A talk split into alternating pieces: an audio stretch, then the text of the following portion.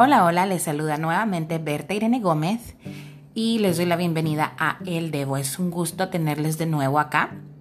El devocional de hoy se llama Instrucciones para hacer altares a Dios. Estamos en Éxodo capítulo 20, versos 22 al 26. Y aquí Dios le encargó a Moisés que les diera a los israelitas el siguiente mensaje. Ustedes ya han visto como les hablé desde el cielo.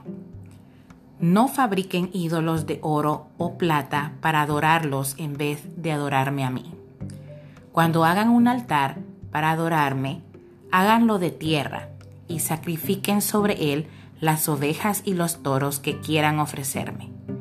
Dejen sobre ese altar las ofrendas para el perdón del pecado del pueblo y las ofrendas que demuestran su deseo de estar en paz conmigo y con los demás.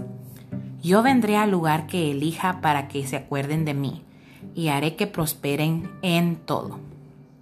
Cuando quieran hacerme un altar de piedra, no corten las piedras con ninguna herramienta, sino úsenlas tal como las encuentren.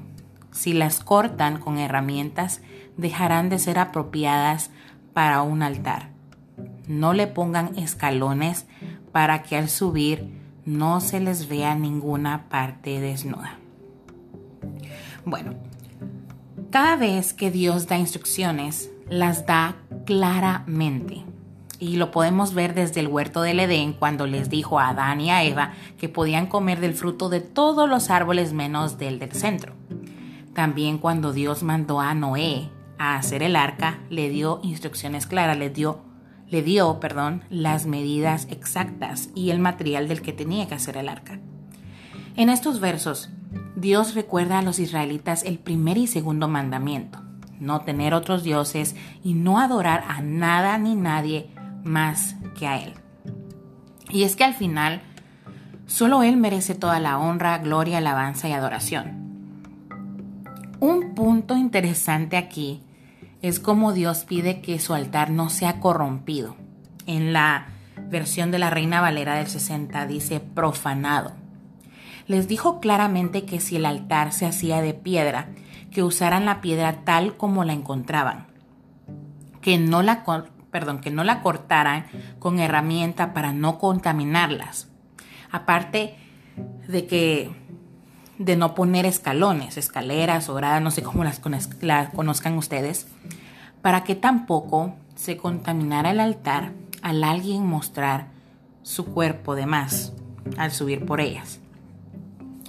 Y ustedes miran, oh, qué exageración, pero todo esto de los sacrificios, de los materiales del altar y requerimientos, etcétera, ya no se usa hoy en día. Los altares ya no existen. Sé que usualmente le llamamos altar a la parte de enfrente de la iglesia. Y lo de las iglesias no son altares, son escenarios. Y sé que algunos se van a entrar en, en pelea conmigo. Bueno, primeramente no, pero van a estar en desacuerdo conmigo. Pero sí son escenarios usados para que las personas canten, prediquen, etcétera. Pero lo más importante de esto es que ya no hay excepción de qué persona puede subir a ellos, puesto que en realidad ninguno merecería estar en un altar sirviendo a Dios, ya que desde desde los bueno, los niños hasta el pastor, todos somos imperfectos, nadie es perfecto, todos cometemos errores, pecamos. Pero eso no quiere decir que, el, que la iglesia, el altar al que llamamos, no merezca respeto. Todo lo que hay en la iglesia, la iglesia misma, merece ser respetada y cuidada. La prohibición de las escaleras no está hoy, pero sí debemos de vestirnos de manera honrosa, no solo para la iglesia, sino en todas partes. Y no solo debemos honrar a Dios en la iglesia o en presencia de hermanos en Cristo, de personas que vayan a la iglesia junto con nosotros, o que sepamos que sean cristianas, sino que debemos honrar a Dios con toda nuestra forma de vivir. Algo que me gusta mucho de esto es que Tú puedes alabar y adorar a Dios con, con lo que haces con la basura. Y te puede parecer muy sencillo o no te puede encajar en la, en la mente, en el pensamiento.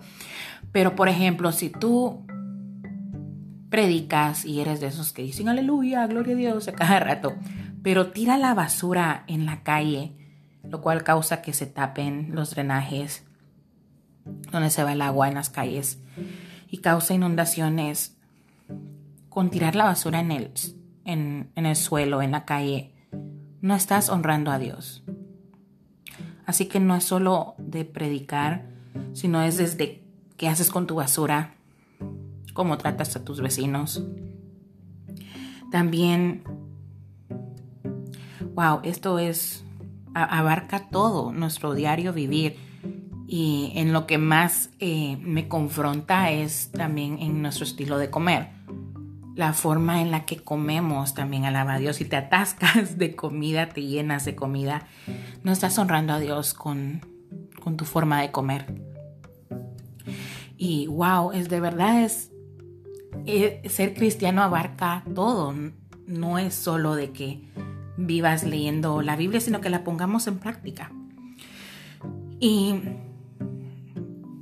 yo era una de esas personas a la iglesia donde iba antes en Guatemala. Yo criticaba mucho que mi pastor subía a, en lo que yo pensaba, subía a cualquier persona al altar y a veces yo había visto a esa persona, no sé, errar Todavía soy religiosa, todavía hay cosas que me tengo que quitar, hay que morir a diario. Pero poco a poco aprendí que ninguno de nosotros es perfecto y ninguno de nosotros merecería servir a Dios porque no somos perfectos. Nunca vamos a llegar a, la perfección. Pero si hay una diferencia de alguien que está luchando con el pecado y que se arrepiente a una persona que ya le da igual, que le toca servir y, ah, bueno, es otra cosa de mi horario, de mi rutina de la semana, otra tarea. Y ya cumplí y, y sí pecó, pero ya no le presta importancia, ya no se siente mal, no tiene remordimiento. Entonces tampoco hay que caer en ese, en ese nivel, en ese estado y ya no son necesarios los sacrificios, ya Jesús fue el mayor sacrificio que puede existir, el sacrificio de amor, la demostración de amor más grande que alguien pudo hacer. Y ya no se necesitan altares ni lugares específicos donde se encuentre Dios. Dios está en todas partes. Es más, si tú cierras tus ojos. Bueno, ni siquiera es necesario cerrar tus ojos, pero tú puedes hablar con Él y Él está a las 24 horas, los 7 días de la semana. No necesitas una cita. Y Él te quiere escuchar. Pero, aunque ya no existen eso de, los altares y sacrificios, sí podemos hacer de nuestra vida un altar de adoración. Y adorar a Dios con nuestra manera de vivir. Honrar a Dios con nuestra manera de vivir. Con nuestra vida con nuestros pensamientos, acciones.